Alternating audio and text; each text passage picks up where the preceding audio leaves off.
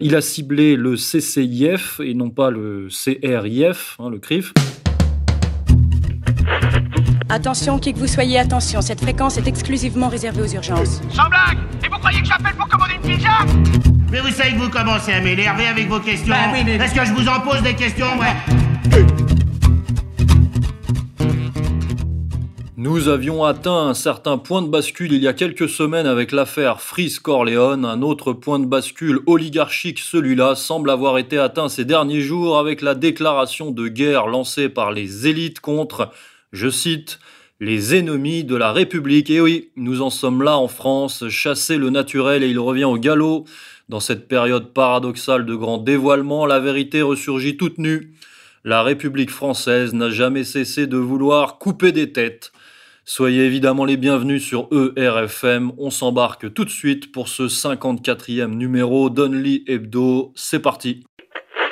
Nous sommes tous Samuel Paty. C'est un martyr de la liberté. Et l'autre assassin, c'est un criminel, c'est un terroriste qui n'a rien à voir ni à la foi ni à l'humanité, qui a été manipulé par des vidéos, par des individus qui ont fait autant de haine contre lui. Il faut qu'aussi une justice à la hauteur de ses crimes, ferme.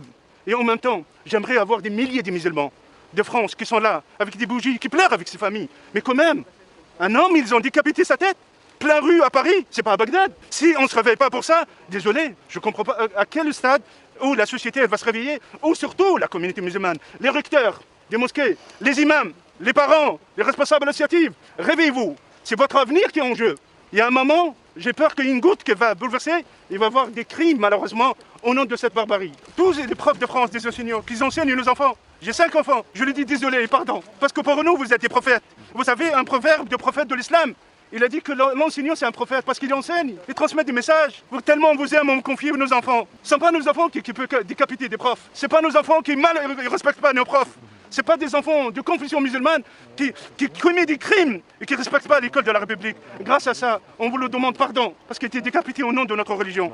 Il était mort et je demande pardon à sa famille. À tous les gens, on n'a pas peur, il ne faut pas avoir peur. Il faut que la peur, elle change le camp. Il faut que les victimes, ils se sentent plus rassurés que ces criminels. Il faut les chercher avec leurs pseudonymes qui sont cachés derrière, qui nous insultent, qui nous harcèlent, avec leurs vidéos aussi, quel que soit dans le monde. Normalement, j'interpelle notre président et notre gouvernement. Allez vers l'avant, on est derrière vous. Protégez-nous, protégez les, les musulmans de France. Protégez après un risque de guerre civile. Il y a un risque de montée de haine qui est en train de monter. Alors, ça n'avait pas tout à fait fonctionné il y a quelques semaines avec l'attaque à la machette par un Pakistanais près des anciens locaux de Charlie Hebdo. Alors déjà, je, me permets de revenir très brièvement là-dessus pour signaler à ceux qui seraient passés à côté que le principal témoin dans cette affaire était tout de même le très louche journaliste Paul Morera, hein, qui a le, profil parfait de l'agent au service des réseaux sarkozystes, qui s'était d'ailleurs déjà illustré euh, lors des Gilets jaunes. Mais bref, je lance une piste, on va dire. Donc, la mayonnaise n'avait pas totalement prise à ce moment-là, à moins qu'elle ait, ait servi de, de préparatif. En tout cas, les doses ont été doublées avec la décapitation de Samuel Paty, professeur d'histoire-géographie et père de famille de 47 ans, assassiné dans les Yvelines par Abdou Alak Anzorov, un réfugié tchétchène de 18 ans, lui-même abattu par la police euh, évidemment, et qui aurait donc commis cet acte barbare pour punir le professeur accusé d'avoir montré des caricatures de Mahomet récemment republiées par Charlie Hebdo à ses élèves de 4e ce qui aurait provoqué la colère de parents d'élèves musulmans qui se seraient exprimés sur les réseaux sociaux. Et donc on imagine que ce jeune Tchétchène radicalisé aurait eu vent de l'affaire, s'en serait indigné, ou alors euh, et, et été mandaté. Alors là, c'est un peu la, la théorie du complot des musulmans des Yvelines qui, qui se réunissent et qui déterminent des cibles, ou alors c'est c'est Daesh qui est une euh, qui serait une organisation omnipotente qui passe par delà tous les services de renseignement et qui est capable euh, d'activer des mercenaires dans chaque ville de France. Bon, je ne fais qu'exposer la version officielle et euh, souligner ce qu'elle induit dans notre imaginaire, bien sûr. Donc voilà pour les faits, hein, pour le pour le contexte. Maintenant, on va rentrer dans le sérieux, dans, dans l'analyse. Monsieur Corias, on, a tout là, il y a, y a- y a tous les ingrédients, le, le cocktail est parfait, l'islam barbare et totalitaire, Euh, en toile de fond, la Russie, bien sûr, puisque le Tchétchène est de nationalité russe. Et puis évidemment, euh, la liberté d'expression, mais la liberté d'expression façon Charlie. Euh, Charlie, toujours là, je veux dire, cinq ans après, Charlie est toujours utilisable, hein, c'est incroyable. Charlie, déjà, on est dans les, toujours dans le procès Charlie hein, du 7 janvier 2015 qui a lieu en ce moment. Chaque jour, on peut suivre d'ailleurs sur le site de Charlie Hebdo, je conseille aux, curieux, parce que c'est intéressant, l'évolution, le passage des témoins, les questions aux témoins, euh, etc., euh, qui euh, nous donnent un peu plus de profondeur sur cette affaire. Et puis, évidemment, rebondissement, vous en avez parlé, avec euh, l'homme à la machette euh, devant les anciens locaux de Charlie, donc visiblement euh, mal renseigné, et qui a fait deux blessés. Hein, et parmi justement les journalistes de première ligne, l'agence de Paul Morera, dont je ne dis pas que c'est un agent, puisque au départ c'était quelqu'un qui était plutôt pro-palestinien et qui a peut-être changé, sait-on jamais.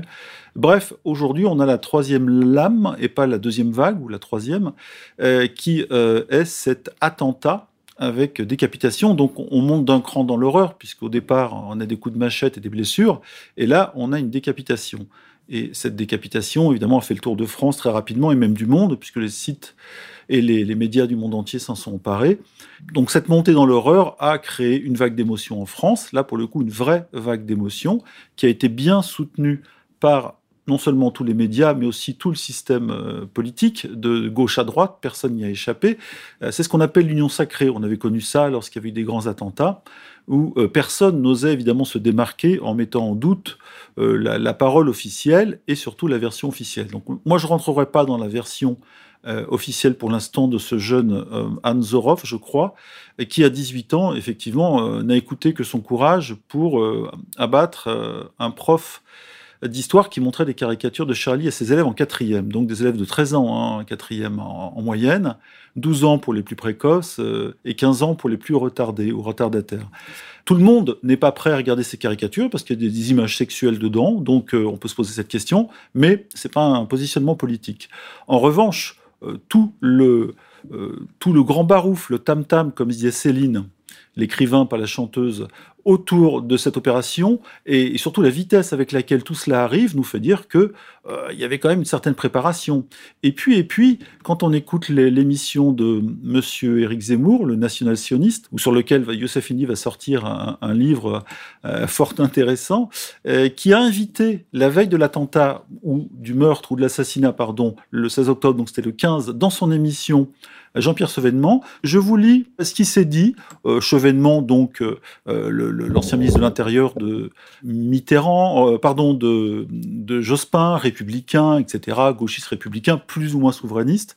Et voilà ce qu'il dit. Dans le projet de loi que prépare le président de la République contre le séparatisme, il y a des outils utiles pour faire en sorte que dans notre pays, à l'école, eh bien, les valeurs républicaines, la laïcité soient respectées. Et je pense que la démarche de Jean-Michel Blanquer qui consiste à désigner des référents laïcité porte ses fruits. Bon, là, il y a Eric Zemmour qui rigole. On voit qu'il y a des signalements qui permettent de combattre au quotidien un certain nombre de faits des injures, des manifestations tout à fait insupportables, comme par exemple la vocation de décapitation de tel ou tel professeur. Euh, toutes choses que l'on voit circuler. Bon, apparemment, euh, notre ami Chevènement avait des informations, et ces informations, effectivement, sont remontées entre le 6 octobre ou 5 et le 6, date à laquelle les caricatures ont été montrées aux enfants, enfin aux collégiens, et le 16, moment de l'attentat. Et donc, le 12, je crois, il y a eu des signalements qui sont remontés euh, par le renseignement français local jusqu'à l'antiterrorisme en disant qu'il y avait un prof qui était menacé. Euh, bon, il n'y a pas eu de conséquences, il n'a pas été protégé, un peu, un peu comme euh, l'attentat de Charlie, et évidemment le pire est arrivé. Euh, voilà, donc on se retrouve aujourd'hui en plein milieu d'une répression sanitaire avec le, le, covidisme, avec une nouvelle répression donc anti-islamiste, que d'aucuns voient comme anti-musulmane, et euh, qui donc tout ça se tamponne. On dirait qu'on a une ingénierie qui s'ajoute à une autre ingénierie. Euh, tout est très troublant, mais à l'arrivée, très trouble, à l'arrivée, eh bien, soudain, on voit que on peut moins dire de choses, il y a plus de censure, la loi Avia est activée, euh, des gens montent au créneau comme Valls qu'on ressort de la naphtaline pour nous dire que l'islamisme politique, ou l'islam politique, pardon, est le grand ennemi, et on sent bien qu'un jour le mot politique va tomber, il restera l'islam. Euh, voilà, donc tout ça euh, est dans une logique plutôt national-sioniste et de pression très très très nationaliste sur euh, le président de la République, qui lui, soudain, euh, sort des phrases qu'on ne lui connaissait pas, comme euh, nous allons, je crois, retourner la terreur ou la peur contre les islamistes.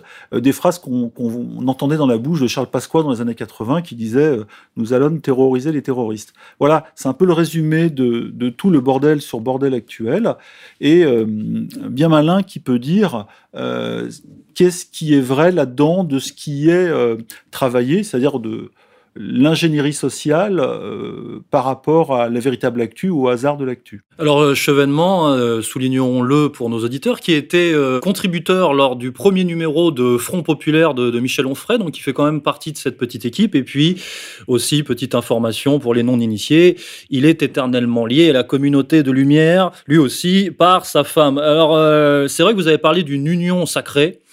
Euh, ben, véritablement, il y a une nouvelle union sacrée, c'est la fameuse euh, polarisation euh, que les militants nationaux sionistes appellent de leur vœu. C'est cette union sacrée entre d'un côté, eh bien, les Émouriens et les Charlie, voilà, qui a une, union contre nature, puisqu'ils sont censés se, détester, soi-disant. Et euh, de l'autre côté, donc, il y aurait les, bah, musulmans, les, islamistes, et aussi les antisémites, les antisémites de droite et de gauche, qui sont assimilés euh, à des terroristes d'une manière ou d'une autre, puisqu'on a vu là que les, médias tentaient de, de faire monter la mayonnaise autour de, de Dieudonné et de certains parents d'élèves musulmans qui se seraient fréquentés il y a une quinzaine d'années. On voit que c'est toujours la même, euh, la même stratégie Donc voilà, d'un côté, Zemmour, la France Zemmouro-Charlie, euh, et de l'autre, euh, les antisémites euh, et les musulmans. Et les islamo-gauchistes, puisque ils sont sur la sellette depuis un certain temps. C'est ce qui est reproché à Mélenchon et à ses troupes.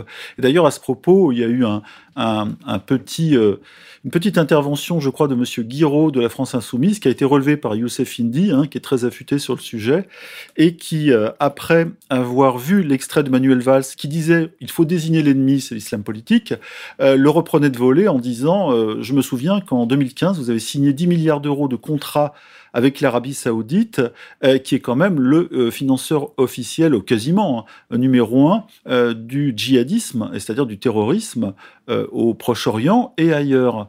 Et évidemment, Valls n'a pas répondu à ça. Euh, et, donc la France insoumise essaie de se débattre de cette accusation d'islamo-gauchisme. Et euh, il y a eu lors des réunions, enfin pardon, pardon, des réunions ou des attroupements euh, de soutien ou en hommage aux profs assassinés, des, des, moments assez assez forts où par exemple une représentante de l'UNEF, je crois à Paris, s'est exprimée et elle a été insultée par la foule au nom de collaborateurs, etc.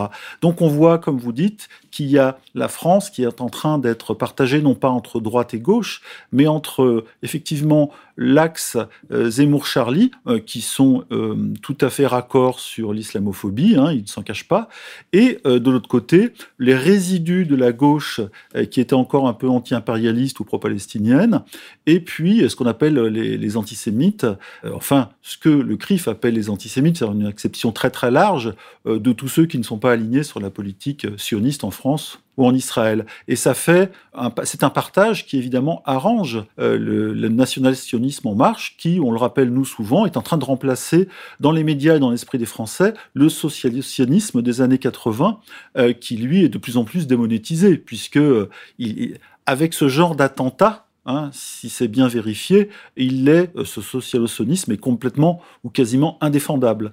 Et donc euh, Zemmour est euh, la pointe avancée de cette opération, si c'est une opération qui consiste à renverser dans l'esprit des Français les bons et les mauvais. Avant, euh, non pas les islamistes, mais les immigrés ou les musulmans étaient les victimes des Français. Aujourd'hui, ce sont les Français qui sont les victimes des musulmans. Hein, ça, je résume hein, l'esprit euh, Zemmour-Valls. Là aussi, c'est le, le, même axe. Donc, il n'y a plus ni socialiste, ni droite, ni gauche, etc. Mais il y a bien une fracture créée à dessein, D-E-2-S-E-I-N, entre justement euh, les pro-Zemmour et les anti-Zemmour. C'est le fameux euh, séparatisme, mais comme vous l'avez dit, euh, ce qui prédomine en France depuis trop longtemps, c'est le pouvoir sioniste. Et donc le premier des séparatismes, c'est quand même le séparatisme oligarchique euh, sioniste. Alors on pourrait revenir sur les réactions des uns et des autres. Euh, tout le monde est monté au créneau. Hein. le système dans son intégralité s'est mis en branle. Alors Caroline Fourest, euh, Golnadel, Damien Rieu, très actif hein, sur Twitter, évidemment Manuel Valls, même Emmanuel Macron, Darmanin, euh, Bruckner. On a vu Bruckner parler lui de déclaration de guerre. Donc là vraiment c'est voilà c'est ce que je disais dans l'introduction. C'est un point de bascule. Et, euh, et vous l'avez dit tout à l'heure, les premières mesures euh, prises, évidemment annoncées, ce sont des opérations lancées euh, donc par Darmanin et par le gouvernement Macron, des opérations lancées contre la mouvance islamiste et, et, et important à ne pas oublier, et contre la haine en ligne. Et oui, et c'est-à-dire que là, on voit vraiment qu'il y a quand même une logique qui se met en place. Vous avez parlé de la loi Avia, voilà, c'est toujours la même logique d'encadrement des réseaux sociaux.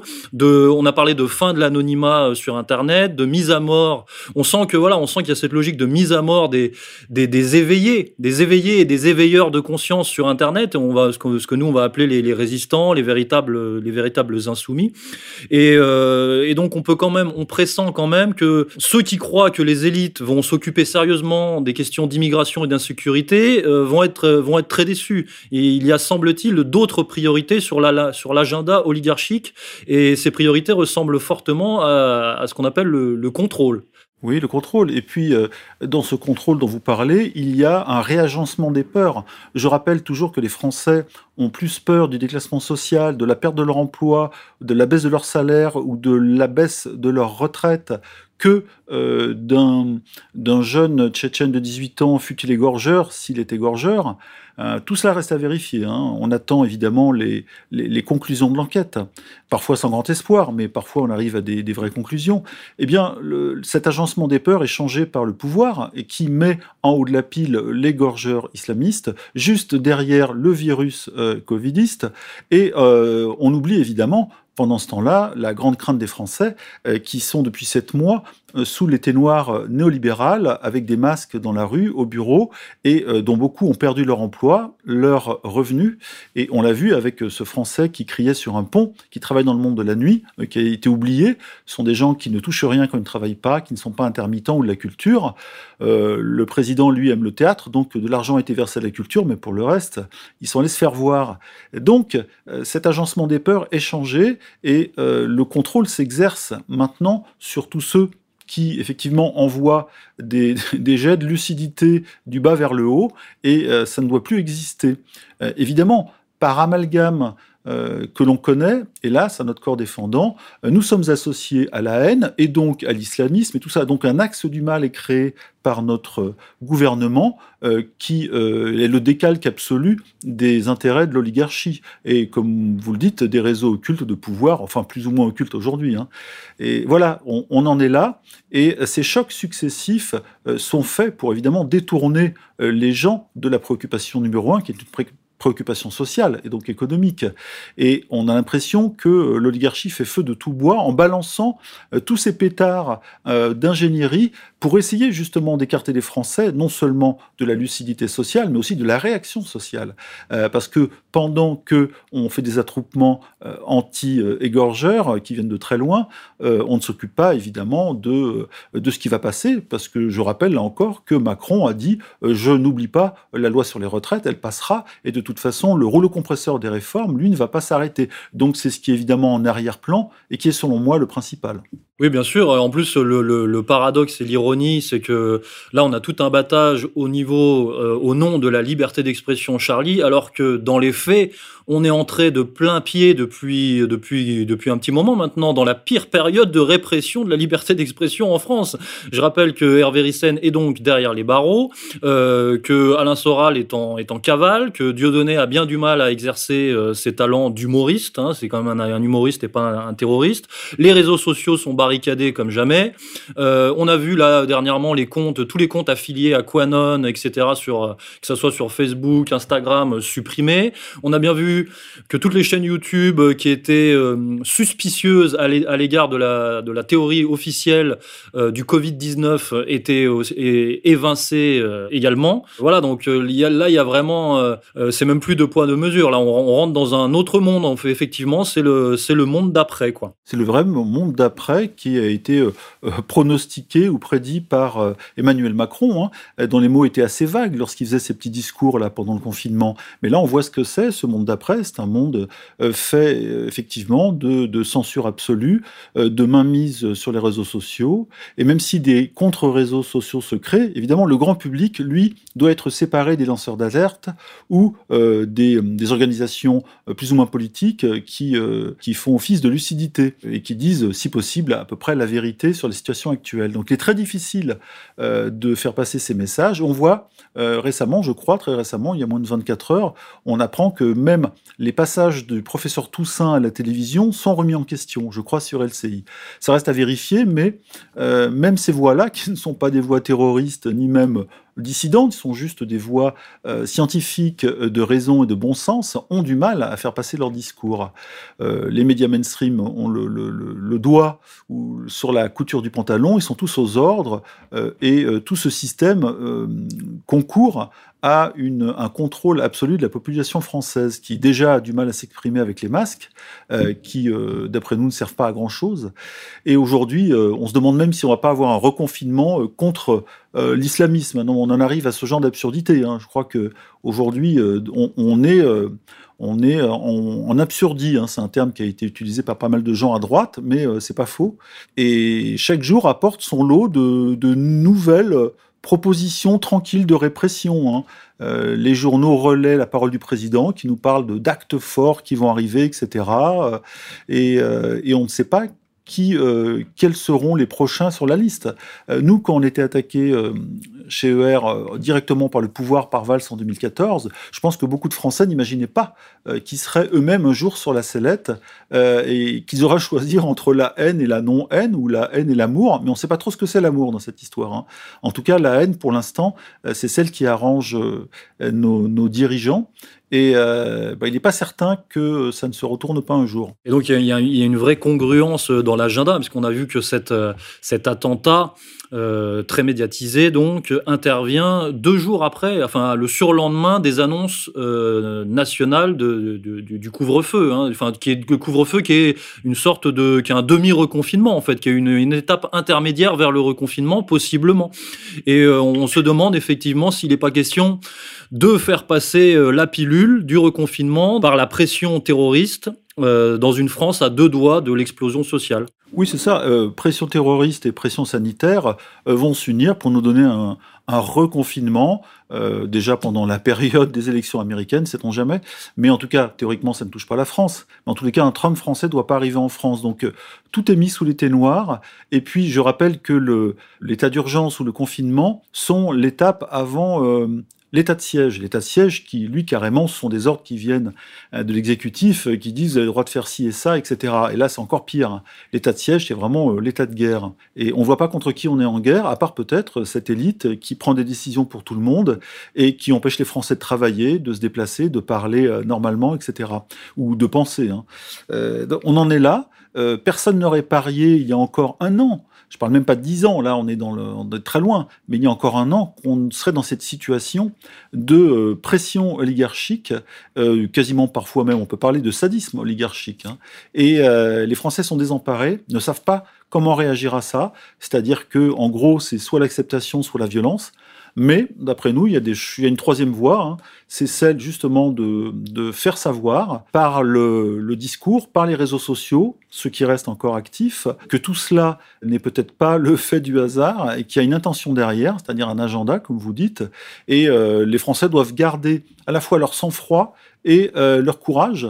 ils vont en avoir besoin euh, parce qu'ils sont vraiment l'objet d'un bombardement ou d'une guerre de la part d'une élite qui, elle, on a l'impression n'a plus rien à perdre ou est au pied du mur. Il y a un agenda, il y a un réseau qui active cet agenda, et c'est un réseau qu'on décrit émission après émission, qu'on décrit sur, le, sur le site quotidiennement, et c'est un réseau qui part de Darmanin, mais qui en fait cache le, retour en force des réseaux sarkozystes hein, au, au, sein du gouvernement, qui part donc de Darmanin, qui passe par Sarkozy, qui passe par Manuel Valls, qui était complètement carbonisé et qui revient et qui trône encore donc sur euh, BFM TV il y a, il y a à peine euh, un jour pour demander la tête d'Alain Soral et, de Dieudonné, et aussi un réseau, et là il faut le dire pour nos, nos amis euh, anti-conspi primaires, un réseau qui passe aussi par le préfet l'allemand, et qui passe aussi essentiellement par Alain Bauer. Et euh, les personnes en charge du reconfinement et du terrorisme en France sont ces personnes-là. C'est-à-dire que ce sont vraiment Bauer et l'Allemand.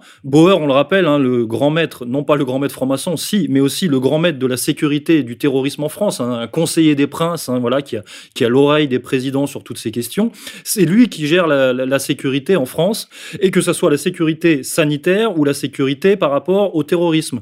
Et on voit bien que bah, le réseau Bauer, c'est le réseau Valls, c'est le réseau Sarkozy. Valls, que, dont Zemmour a fait l'éloge encore très récemment, c'est le un réseau aussi où dans lequel on peut intégrer valeurs actuelles, etc.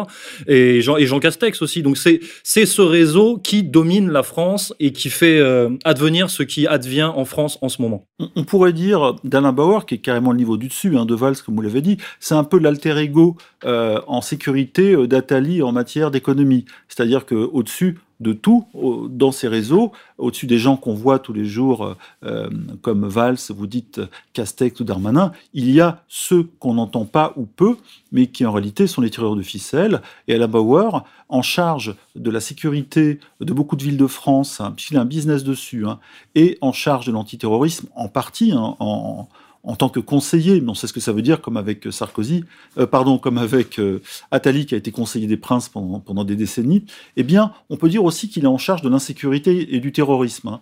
Euh, on peut inverser les choses, non pas qu'il soit responsable de l'insécurité ou ou du terrorisme, mais il y est intéressé. Je rappelle qu'il vend euh, du conseil en sécurité aux villes, euh, comme on l'a vu à Nice après l'attentat, etc. Donc les villes achètent maintenant de la sécurité euh, à Monsieur Bauer. Et Bauer a donc cette double casquette à la fois politique et privée. Et puis, dernière chose qui avait été révélée après l'attentat du Bataclan, Bauer est quelqu'un qui représente euh, je dirais, les, toutes les salles françaises de spectacle, c'est-à-dire qu'il gère un peu un institut ou une officine euh, qui s'occupe de la sécurité euh, de toutes les salles de spectacle en France. Voilà, je vous dis ça comme ça. Oui, c'est une info à marteler, à répéter, à réasséner pour aider certains à comprendre ce qui se joue, les forces en présence, en l'occurrence la réalité des rapports de force entre réseaux, et aider à sortir du rêve, du cauchemar, ou plutôt du fantasme zémorien euh, qui voudrait qu'on soit livré au terrorisme islamiste tout puissant et autonome. Non, le terrorisme islamiste n'est pas autonome, il est très lié au réseau sioniste international. Et pour ceux qui ne sont pas capables de faire la jonction entre les problématiques, rappelons ici que le plan de reconfinement de la France est préparé et il est entre les mains de ce même Alain Bauer avec son relais, le préfet l'allemand. Donc nous sommes beaucoup plus dans une France euh, livrée au, au macronisme qu'à autre chose. Évoquons un, dernier point pour, euh, pour boucler la boucle et, revenir sur, euh, sur Charlie. Euh, Darmanin, donc le ministre de l'Intérieur, vient d'annoncer sa volonté de, dissoudre les associations ennemies de la République. Voilà. il a ciblé le CCIF et non pas le CRIF, hein, le CRIF, et aussi, et là c'est intéressant, l'ONG Baraka City, une ONG humanitaire à l'époque effectivement très liée au, au réseau islamiste dont on parle. Euh, mais dont le président Idriss Siaredi euh, pose problème en ce moment puisqu'il a révélé euh, sur, sur Twitter les liens de Zineb El Razaoui avec le Proche-Orient via la, banque Rothschild. Euh, et aussi les larges protections illégitimes dont Zineb bénéficie, l'illustre Zineb bénéficie euh, de la part de l'État français. Zineb, c'est la, rescapée des attentats du de Charlie Hebdo, euh, militante des droits de l'homme, militante pour la laïcité, anti-islamiste rabique. Mais qui manifestement ne crache pas sur, sur l'argent arabe, arabique. Oui, où toutes les choses se mélangent, c'est-à-dire que vous parliez de, on a parlé de la connexion Valls Arabie Saoudite, on peut parler de la, connexion Sarkozy-Qatar, euh, tous ces gens qui, d'un côté, dénoncent l'islamiste de la rue, mais traitent avec les grands islamistes des palais. Euh, donc, cela devrait faire réfléchir les gens euh, qui pensent qu'on a un ennemi dans la rue armé de cimetères ou de coupe-gorge. Eh bien, il y a des choses qui se passent en haut lieu qui ne sont pas très différentes de ça et qui ont des effets peut-être encore beaucoup plus euh, funestes.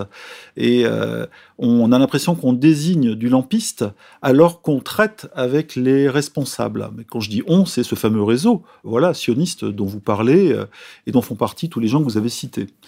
donc on a une complexité, c'est-à-dire il y a toujours en fait, c'est un peu comme les, gauchistes qui critiquent le capitalisme, qui voient pas qu'il y a un grand capital et un petit capitalisme. Le grand capital, c'est effectivement les grandes puissances de l'argent, euh, et les multinationales, ou le CAC 40, comme on dit chez nous. Et puis, en bas, il y a les petits patrons. C'est complètement autre chose. Les petits patrons qui ont créé leur boîte, qui créent de l'emploi, etc. Donc, ce sont deux mondes différents et qui ne sont pas vraiment connectés. Euh, et là, on a euh, une, espèce de, de, fusion complexe entre l'islamisme de rue ou de mosquée des caves et puis en haut, l'islamisme qui deal justement avec le sionisme international. Et, et là, on rentre dans des choses beaucoup plus complexes. Alors un tout dernier point pour nos, amis euh, proto-zémouriens et anti-conspi primaires, euh, on peut tout de même faire remarquer que le, le Tchétchène euh, illettré, radicalisé, à moitié clandestin dont il est question, et dont d'ailleurs on ne voit pas très bien ce qu'il a à voir avec les, fils d'immigrés de maghrébins de deuxième et troisième génération, élevés en France, passés par l'école républicaine française, c'est encore autre chose, ou pas. Donc le, Tchétchène a revendiqué son acte sur Twitter sans faire la moindre faute d'orthographe, hein, quasiment. Quasiment. Euh, un Tchétchène de 18 ans, euh, à moitié clandestin. Il est très. Hein. Donc euh, voilà, c'est une petite indication qui devrait mettre la puce à l'oreille de certains. Oui, il y a autre chose aussi à dire sur lui, c'est que à 17 ans passés, soudain son compte Twitter récemment s'est affolé avec 400 tweets en quelques semaines avant l'opération Conflans-Sainte-Honorine. Voilà, donc on a quand même l'impression d'une petite fabrication de légende sur un gars, un jeune gars qui a été, qui avait apparemment une grande conscience politique hein, islamiste et qui a été abattu par les policiers alors qu'on a bien entendu qu'il tirait dessus avec un pistolet à billes, même s'il était armé d'un couteau de 35 cm. Voilà. Donc euh, nous en sommes là de la version officielle. Eh bien, on va se quitter là-dessus, colonel. Au revoir. Chers auditeurs, c'était dense, mais c'était une analyse euh, à chaud, une mise en perspective. Euh, je crois que c'est une émission importante. N'hésitez pas à la diffuser. Depuis qu'on a été banni de YouTube, bah, c'est vrai que c'est plus difficile, mais on est là. On est là, on est, bah, c'est normal, on est là, hein, c'est chez nous. Et vous êtes chez vous euh, sur ERFM. C'était Pierre Debrague et Monsieur Dimitri Corias. On se retrouve très vite. Bonne semaine à tous.